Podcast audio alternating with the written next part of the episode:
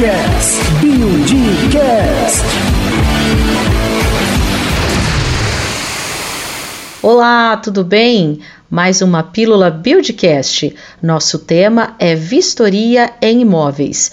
Pega o lápis e a caneta e vem ouvir as dicas de Beatriz Bim, coordenadora de relacionamento com o cliente, e Paulo Sérgio Zeotti, gerente geral de obra da Build, sobre o checklist necessário para esse momento. Buildcast.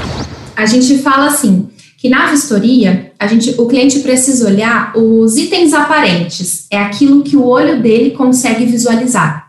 Uma bancada com lasca, um, um rejunte mal feito que para ele não estava de acordo, né, dentre outros itens. Aquilo que for item oculto, né, uma ligação de energia, né, uh, um vazamento que ele vai conseguir ver com o passar do, do tempo, né, alguma coisa desse tipo, está resguardado pela garantia.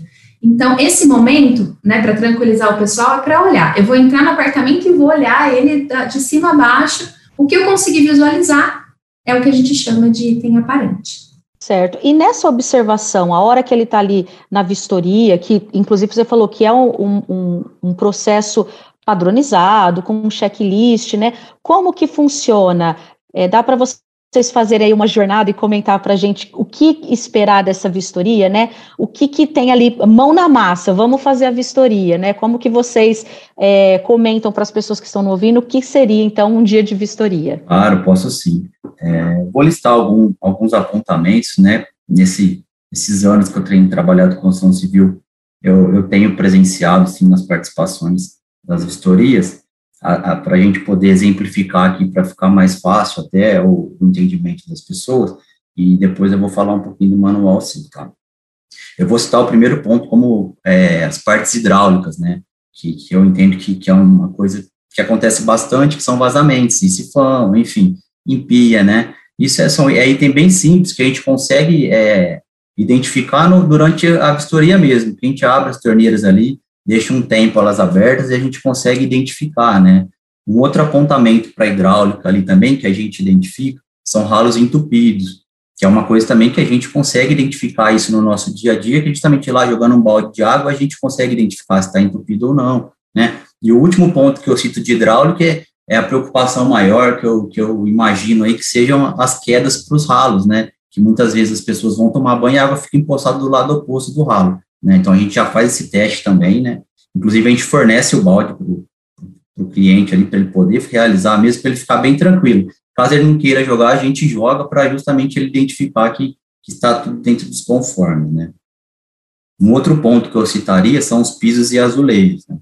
Que que são itens também que, que causam certo desconforto, e eu vou citar ali que a gente pode falar de lascas, né, que ela pode acontecer mesmo, mesmo a gente identificando, fazendo a conferência no dia a dia de obra, a gente entende que quando vai fazer uma limpeza, é, pode acontecer de danificar uma peça ou outra, então é interessante que, que o pessoal identifique a ponte para que a gente faça o reparo se caso, caso ocorra isso, né.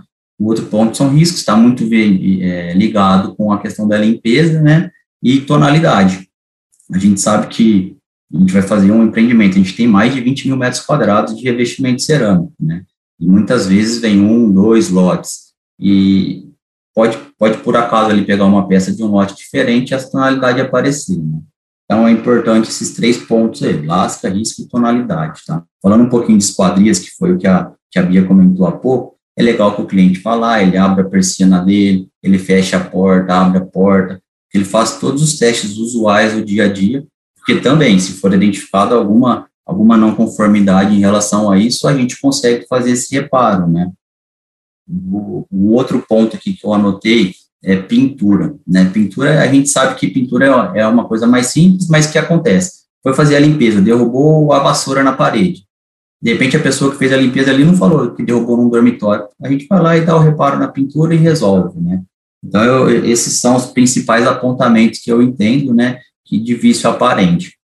Só falando um pouquinho de vício oculto, que muitas vezes as pessoas falam, cara, eu não fiz meu teste, meu teste elétrico, né, porque muitas vezes a unidade não está com energia, então não é possível fazer.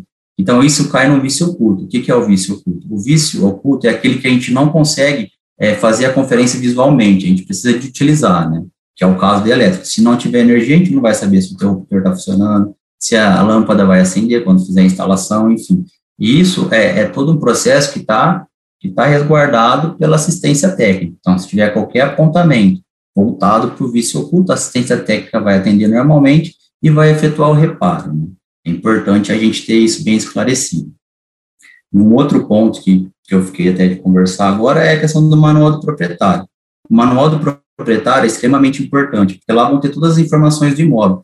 Vai ter onde vai estar passando tubulação, para quando for instalar uma, uma, uma estante, alguma coisa do tipo, não furar nenhuma tubulação, enfim, não danificar nada. É, vai ter como fazer o armazenamento, é, como você vai instalar um armário debaixo do, da pia, porque muitas vezes a gente utiliza de, de uma carenagem, né, que, que é para dar o acabamento na tubulação hidráulica ali. A gente sabe que isso não pode ser removível, que é por uma questão técnica, né? Então, assim, muitas vezes as pessoas ficam na dúvida: eu posso mexer no sifão? Na verdade, não, porque muitas vezes, você mexer no sifão, pode ser que volte cheiro. Então, tem algumas manutenções que a gente tem que fazer no dia a dia para a gente poder garantir o pleno funcionamento do imóvel. Buildcast, Buildcast, Buildcast. E se você gostou, eu te convido a escutar o episódio completo sobre o tema vistorias.